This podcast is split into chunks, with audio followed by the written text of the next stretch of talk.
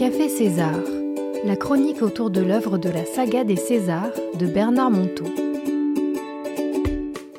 Bonjour à tous et à toutes, bienvenue sur le 93.6. Vous êtes sur Radio Bulle, votre radio de la journée. Merci de votre fidélité, Myriam Besson avec vous pour vous présenter un nouveau numéro de Café César. Ils sont présents en studio avec moi et j'ai la chance aujourd'hui d'avoir deux Patrick. D'abord, notre invité d'honneur, toujours présent avec nous, Patrick Fijac. Bonjour Patrick. Bonjour Myriam, bonjour à toutes, bonjour à tous. De retour sur Café César, mais aussi notre cher président de Radio Bulle, Patrick Planès. Bonjour Patrick. bonjour, bonjour. Que d'honneur. Hein. Bah, je voulais venir incognito, bon c'est raté. C'est raté. Et puis nous avons aussi Léa qui avait déjà participé. Bonjour Léa. Bonjour. Une belle artiste plasticienne et puis également Christelle. Bonjour Christelle. Bonjour Myriam, bonjour tout le monde. Qui est maintenant une fidèle chroniqueuse de Café César. Alors Café César, c'est notre petit moment d'enchantement. En tout cas, je l'espère. Et euh, j'invite à chaque fois mes invités et puis également les auditeurs à échanger sur une histoire du vieux sage César, le héros des romans de Bernard Monteau. Et moi j'aime bien ces histoires comme je le disais la dernière fois, parce que je me reconnais tellement en Jacques, dans ses maladresses qui sont touchantes. Et au fond, Jacques, c'est un peu moi. Et c'est un peu aussi chacun de nous. Mais j'aime bien aussi ces histoires parce que je peux me projeter dans ce sacré personnage de César. Car au fond, César, c'est aussi ce meilleur, cette sagesse, cette conviction intime qui habite au fond de mon cœur et au fond de chacun de nous. Et si nous avons tous en nous notre petit Jacques et notre grand César. Alors nous pouvons les rencontrer et faire le chemin de Jacques à César. Alors voici l'histoire du jour. elle, elle ne vous sera pas inconnue, car nous allons replonger dans ce monde juste à côté à travers Jacques, bien embourbé dans ses problèmes, et un César plein de tendresse, mais sans complaisance, comme vous allez le voir. On écoute l'histoire du jour. Il arriva qu'un jour, Jacques était tombé malade lors d'une visite chez son vieil ami César. Mon Dieu, quel embarras d'envahir de la sorte la vie paisible du vieil homme. Quelle gêne de devoir lui infliger toutes ces attentions que l'on porte à quelqu'un cloué dans son lit. Jacques en était vraiment désolé, et il ne cessait de le répéter à César. Mais sa fièvre, assurément, allait le retenir au lit encore pendant quelques jours. En plus de cela, il commença à faire mauvais temps en cette fin d'octobre, où la terre hésite encore entre l'automne et l'hiver. Et là, en quelques jours à peine, patatras. C'étaient les frimas qui soudain imposèrent leurs lois. Alors, César alluma le gros poêle de la cuisine et le chargea de grosses bûches qui commencèrent à crépiter dans toute la maisonnée. Bien sûr, le médecin, appelé par César, passa pour ausculter Jacques, et il ne manqua pas de prescrire les médicaments adéquats pour ce genre de maladie. Heureusement que je viens pour vos amis malades, monsieur César, lança-t-il en partant. Car vous, je ne me souviens pas de vous avoir vu souffrant. César grogna en guise de réponse courtoise. Mais il fallut aussi appeler Antoine, le voisin, pour qu'il conduise le vieil homme à la pharmacie du village. Ce qui ennuya profondément Jacques, de plus en plus gêné de tous ces tracas. Le sommet de l'embarras fut atteint lorsque, en plus, il se mit à tousser, nuit et jour sans arrêt, et surtout la nuit. Oh bon sang, impossible de se retenir. Les quintes se succédaient, secouant le grand lit jusqu'à le faire grincer sur ses pieds, jusqu'à faire couiner le sommier. C'était une horreur. Tout ce tintamarre nocturne qui probablement empêchait César de dormir. Mais comment faire avec une telle température pour rentrer chez soi? Comment éviter au vieil homme toutes ces corvées? Comment lui épargner ses obligations de lui faire à manger, de le soigner, et même de venir lui tenir compagnie? C'était vraiment une situation désespérante pour Jacques. Pour rien au monde il n'aurait voulu envahir son vieil ami. Pour rien au monde il ne voulait l'encombrer. Et pourtant, chaque jour rajoutait des problèmes au jour précédent. Jacques finit par sombrer dans un désespoir qui le figea au fond de son lit, comme un légume amorphe. Il ne voulait plus rien, il ne voulait plus qu'on s'occupe de lui. Il ne voulait surtout plus déranger César. Même si c'était complètement fou de ne plus vouloir ni manger, ni boire, ni même parler, c'était ainsi. Un point c'est tout, pour ne plus déranger personne. Alors, César commença à siffloter, en apportant le plateau avec la soupe chaude. Et puis il insista en chantonnant dans la cuisine au milieu des crépitements du bois. Et puis, il se mit à raconter n'importe quoi chaque fois qu'il passait la porte de la chambre. Et puis, la nuit, il se leva pour préparer du lait chaud avec du miel afin de caresser la gorge brûlante de son petit ami. Lait chaud qu'il burent de concert. César se régalant bruyamment. Il invita même Antoine, le voisin espiègle, aux grosses blagues salaces, pour une partie de fou rire que Jacques entendit depuis sa chambre, puisque le vieux bougre avait laissé la porte ouverte. Mais rien n'y faisait, malgré tous les efforts du vieil homme pour détendre la situation. Jacques continuait à sombrer dans une bouderie et une gêne croissante qui n'augurait rien de bon pour l'avenir. Alors, un soir où il pleuvait et où il faisait particulièrement froid, un soir où sa température avait encore grimpé et où la toux tombait en cascade, un soir où plus rien n'allait droit, et quand plus rien ne va droit, c'est que tout va de travers, aurait dit Antoine. César prit une chaise dans la cuisine et vint s'asseoir au chevet de son jeune ami, perdu dans un océan d'amertume. Bon, Jacques, il faut que l'on se parle. Écarte un bras. Oui, tu m'as bien compris. Je te demande d'écarter un bras dans ton lit. Jacques s'exécuta un peu surpris, tout en cherchant à comprendre ce que le vieil homme voulait vraiment de lui. Bon, maintenant, tu peux écarter une jambe dans le fond du lit. Allez, vas-y, écarte une jambe. Et Jacques s'exécuta à nouveau, sans trop comprendre à quoi rimait ce jeu stupide. Mais il connaissait trop bien son ami pour ne pas savoir qu'il se tramait une petite leçon à la César, une petite leçon de magie dans l'ordinaire. Alors voilà, mon vieux, le monde jusqu'à côté, il est toujours à une portée de bras, à une portée de jambes, juste à côté. Mais il faut décider d'y aller, car personne ne peut y aller par inadvertance. Et juste à côté, mon vieux, c'est le pays du meilleur de l'homme. C'est le pays de l'homme. Le pays où l'on décide d'être heureux en cherchant. Qu'est-ce qui me ferait du bien maintenant? Quelle imperfection dois-je aimer pour le faire? Ensuite, c'est tout simple. Il faut le faire. Et alors, on rejoint le monde, juste à côté. César reprit sa chaise et s'en alla en sifflotant. Mais avant de quitter la chambre, il lança sans se retourner. Bon, allez, mon Jacques, maintenant, ça suffit les caprices. Écarte le bras, écarte une jambe et lance-toi dans le monde, juste à côté. Merci pour cette belle lecture. Moi qui connais euh, bien ce texte, je l'ai redécouvert en vous entendant. Et voilà, c'était donc l'histoire du jour sur le monde juste à côté que vous pouvez retrouver dans le dernier César l'imparfait heureux. Vous êtes bien, je rappelle, dans l'émission Café César avec Myriam et ses invités sur 93.6 Radio Bulle, votre radio de la jeunesse. Alors, mes invités du jour, et vous aussi, mes auditeurs qui avez écouté cette histoire, peut-être que vous avez envie de réagir et de partager vos premières impressions. Où est-ce que vous avez été touché Alors moi, j'ai été touchée euh, dans l'embarras de Jacques parce que parce que ça me rappelle un petit peu moi qui j'ai du mal à justement à demander de, de l'aide en gros et, et à me dire j'encombre, je suis un fardeau. Et en fin de compte, on se rend compte que ben, déjà, ça fait plaisir à l'autre d'aider. Et en plus, euh, ben, plus on est dans son embarras, et moins on, on voit que ça en fait. On voit pas ce qui tourne autour de nous. Voilà, pour ma part. Également, j'ai été aussi euh, au début touchée par, euh, par ce, moment où Jacques, eh ben, il, il trouve qu'il est trop un fardeau pour tout le monde et que c'est plus possible et, de préférer de s'abandonner sans pouvoir mourir, mais du coup se, dire de s'abandonner dans un, temps inconnu où tout va être de plus en plus long. Enfin, c'est ce que je m'imagine dans un lit tout seul sans parler. C'est assez horrible de s'imaginer une fin comme ça.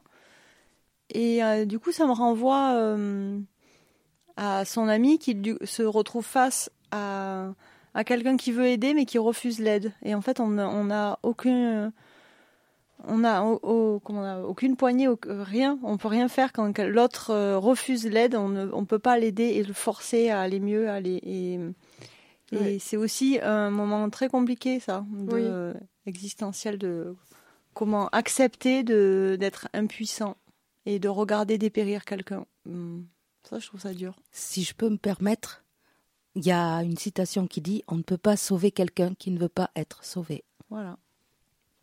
Donc à la fois du côté de celui qui aide et à la fois de celui qui est dans la détresse ou dans la maladie, euh, dans les problèmes, qui s'embourbent. En fait, euh, oui, c'est exactement ce que vous disiez. Ouais, les deux sont tristes, les deux côtés sont tristes en fait. On peut pas aider quelqu'un s'il ne veut pas, s'il ne veut pas lui-même s'en sortir. Mm. Ah ouais. Très juste. Et, pa- et toi, Patrick? Oui, donc ben, je, je vous rejoins euh, tout à fait. Simplement, donc c'est la fin, je crois, de l'histoire qui nous dit ce côté imparfait.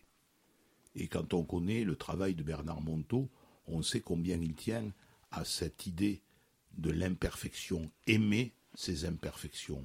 C'est très difficile, ça demande énormément d'humilité de pouvoir retourner le miroir vers soi et se regarder vraiment tel que l'on est et pas tel que l'on croit être, c'est-à-dire aller dans son ombre. Car elle est c'est paradoxal ce que je veux dire, mais la lumière, elle est dans l'ombre. Ah oui, c'est ce que disait Jung aussi. Eh oui, C'était mais tout à fait. Je, ne fais que reprendre Jung. Merci de, le rappeler, Myriam. Et, donc cette idée de pouvoir se dépasser et aller au-delà de soi. Et c'est vrai que c'est un inconfort extraordinaire. Essayez de le faire, amis auditrices amis auditeurs. Essayez de vous dire, mais au fond, quel imparfait, quel, quel côté imparfait de moi je vis actuellement? Comment je peux accueillir ce côté-là, cette dimension de mon être que je refuse de voir et d'accepter. C'est très compliqué. Je ne sais pas ce qu'en pense Patrick Planès. L'autre Déjà pour, Patrick. déjà pour l'accepter, il faut en avoir conscience. Tout à hein. Et c'est c'est pas évident. Moi, je voudrais revenir sur le texte. Alors, c'est peut-être un peu en dehors du sujet, mais, mais je trouve quand même que ce texte est, bon, comme d'habitude, de toute façon, c'est magnifique. Mais c'est euh, la dimension qu'a euh, toute la première partie, enfin, la plus, la plus grande partie, c'est l'abandon. C'est cet abandon qu'il met en, met euh, en lumière. Et cet abandon, euh, en fait, il est, il est long. On se demande comment, quand ça va se terminer. Et en fait, César intervient à un moment, bon, on a l'impression qu'il en a marre, quoi. Il, il faut, il faut que ça s'arrête. Et c'est peut-être aussi euh, là une leçon, c'est de dire est-ce que, est que l'on doit accompagner quelqu'un dans, dans cet abandon? Je pose la question. Ah oui, Je pose tout simplement la question. oui, c'est la question que ça t'a soulevée. Ah oui, Alors, euh, moi, je me pose cette question aussi parce que cet abandon, euh, c'est quelque chose que, que j'ai souvent. En, en- bah, on a tous des expériences malheureuses. Et, et en fait, je n'ai pas du tout cette, cette réaction. Euh, c'est pas l'abandon, c'est au contraire, c'est la lutte. C'est-à-dire que je dirais que plus, plus, je, plus je, je sombre dans, dans, dans, dans la douleur, euh, qu'elle soit physique ou, ou morale, euh, c'est plutôt la lutte qui, qui, qui, qui va émerger de moi. Et là, je vous interroge, euh, parce, Ah que, oui. parce que comment, comment peut-on tomber dans l'abandon? Mhm. D'un point de vue humain, bah, dans la mesure où on a euh, cette vie qui, qui, est- qui est toujours euh, présente euh, et qui- et qu'il faut à tout prix défendre, parce que, parce que bon, euh, c'est la base de tout. Donc, comment peut-on se laisser à l'abandon? C'est un peu cette question que je pose. Et je pense qu'il se la pose aussi pour avoir aussi longuement développé cet abandon dans ce texte. Ce que, ce que tu veux dire, c'est l'abandon, qu'il l'abandonne quelque part. Bah, il l'abandonne, il laisse tomber? Ouais, il sombre la petit à santé. petit. Ah oui, Pour répondre à la question de Patrick, euh, je crois qu'il y a- il y, a trois attitudes. Lui disait on peut lutter. La deuxième attitude, on peut fuir. Et la troisième attitude, c'est la sidération. Quand on est sidéré, c'est-à-dire je ne peux ni fuir ni lutter. Et le célèbre euh, neurophysiologiste Henri Laborie appelait ça l'inhibition de l'action. C'est-à-dire je ne peux ni Ouais. fuir ni lutter. Et quand je suis dans cet état d'inhibition de l'action dans lequel je ne peux ni fuir ni lutter, un petit peu, parce que je ne sais pas si Jacques, Jacques, il lutte pas. Mais je me demande si Jacques, c'est peut pas être la maladie une fuite pour évi- éviter d'affronter une situation qui est difficile. Ou alors, si c'est une inhibition de l'action, c'est-à-dire ne, ne pouvant ni fuir ni lutter, je me laisse sombrer. C'est des questions qui sont posées. Et puis c'est vrai qu'après on a vu l'aspect maladie. Moi, j'ai la dernière fois, je, je, trouvais que ce texte renvoyait aussi à des situations de conflit qu'on peut vivre ou des problèmes et ou, euh, ou une dépression ou une déprime aussi, euh, une angoisse, quelque chose, et où, où on se complaît. C'est-à-dire il y a, y a Jacques qui se complaît dans le euh, pas dans la maladie, mais dans, dans cet abandon que disait Patrick. Il y a quelque chose comme ça. Et je trouve que César, justement, à la fin, après beaucoup de tendresse et d'attention, mais il est sans complaisance. Mais c'est vrai qu'à un moment donné, ça nous, ça nous est tous arrivé, à un moment donné, de d'en jouer, d'en surjouer de ces situations c'est agréable quand même Ah oui, ça évite de, faire la vaisselle. Voilà. chouchouté. bien sûr, on a tous envie d'être chouchouté. Et donc, effectivement, à condition que ça ne dure pas longtemps, on a l'impression d'être important puisque tout le monde s'occupe de nous. Mais quelque part, est-ce que c'est pas une peur mais aussi Bien sûr, mais bien sûr. Une peur parce qu'on dépend des autres. Euh, et se dire, et si moi je me sens diminué, notamment dans la maladie, et si je dépends de l'autre, et si l'autre me lâche, moi, je deviens quoi? C'est ça. Alors, j'avais interviewé Bernard Monteau il y a quelques semaines sur cette émission, sur ce thème. Et donc, euh, je vous propose d'écouter sa réponse. Euh, et, cette solution de mettre un bras de côté, est-ce que c'est quelque chose que vous avez vraiment vécu avec Gita Alors, c'est quelque chose que j'ai non seulement vécu avec Gita, mais que j'ai eu la chance de vivre aussi dans le couloir de la mort aux États-Unis avec mon ami Roger McGowan c'est-à-dire cette espèce, il, est dans, cet homme vit en enfer puisqu'il vit dans le couloir de la mort du Texas, qui est une des conditions pénitentiaires les plus dures de la terre. Cet homme vivait, a vécu plus de 25 ans dans 6 mètres carrés, tout seul, sans aucun meuble, avec des murs blancs. Cet homme aurait pu devenir fou. Et cet homme n'a pas cessé de m'expliquer, tu sais, si nous, si chaque instant nous ne sommes pas dans une certaine tendresse pour nous-mêmes, nous sommes forcément dans la violence pour nous-mêmes et pour le reste du monde. Le monde, il est sous nos pieds, c'est ce que nous vivons. Si nous n'y rajoutons pas la tendresse, nous ne nous passons pas dans le monde juste à côté. Et donc je dirais, grâce à ce Roger McGowan que je vais encore voir aujourd'hui régulièrement à Houston, euh, je, constate à quel point, même dans les pires circonstances de l'existence, il existe une façon d'être, un peu tendre, ce qui est terrible dans le couloir de la mort d'être tendre, un peu miséricordieuse, un peu douce, qui permet de surprendre l'imperfection du moment et en se parlant gentiment de passer dans le monde juste à côté. Voilà, est-ce que vous avez envie de réagir ou peut-être de dire euh, à votre tour euh, en une phrase, qu'est-ce que vous diriez sur euh, tout ce que nous avons partagé?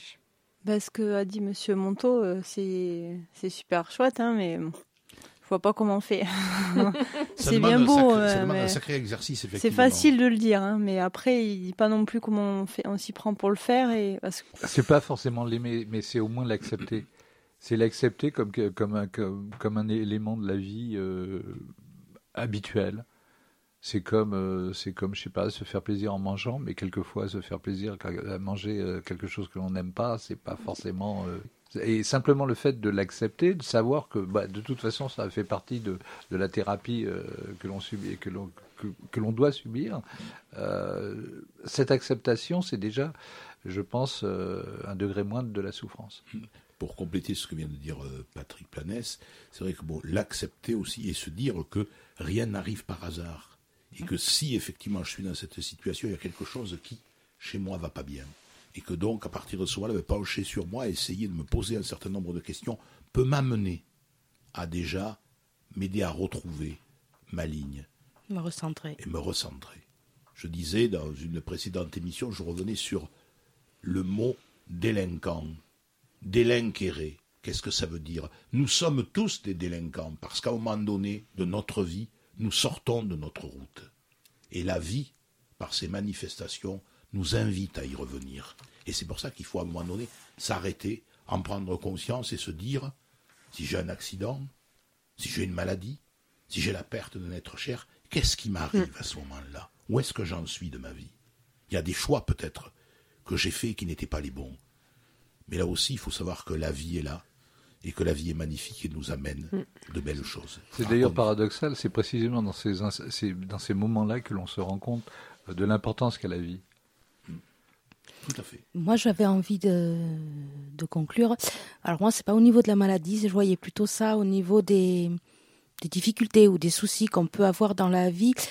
Moi, l'image que ça m'a renvoyée, c'est euh, même si on a beaucoup de soucis ou un problème grave, il y a toujours un petit bout de quelque chose ou une personne ou peu importe qui nous fait voir que la vie, elle n'est pas forcément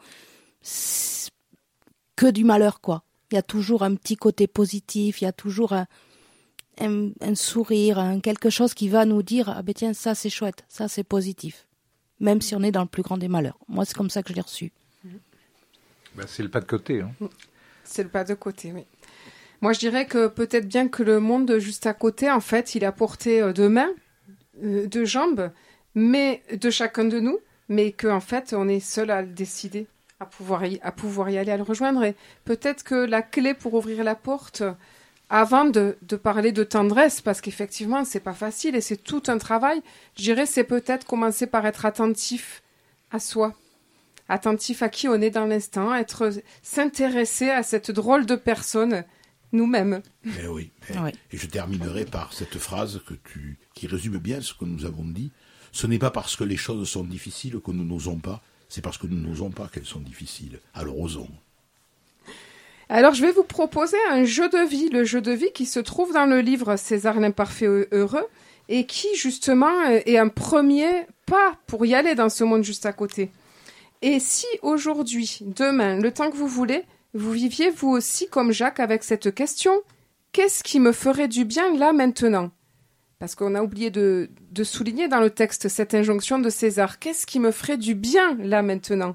Et que vous fassiez la première chose qui vous passe à l'esprit juste pour vérifier si ça vous fait vraiment du bien. Et je vous donne rendez-vous la semaine prochaine pour échanger sur ce jeu et découvrir la suite des aventures de Jacques. C'était Myriam Besson avec vous pour Café César sur Radio Bulle 93.6. Merci à Patrick Fijac, Patrick Planès, Christelle et Léa pour leur chaleureuse participation. Et on se retrouve dès la semaine prochaine, même jour, même heure, sur votre radio de la Jeunesse pour la suite des aventures de César. Au revoir tout le monde!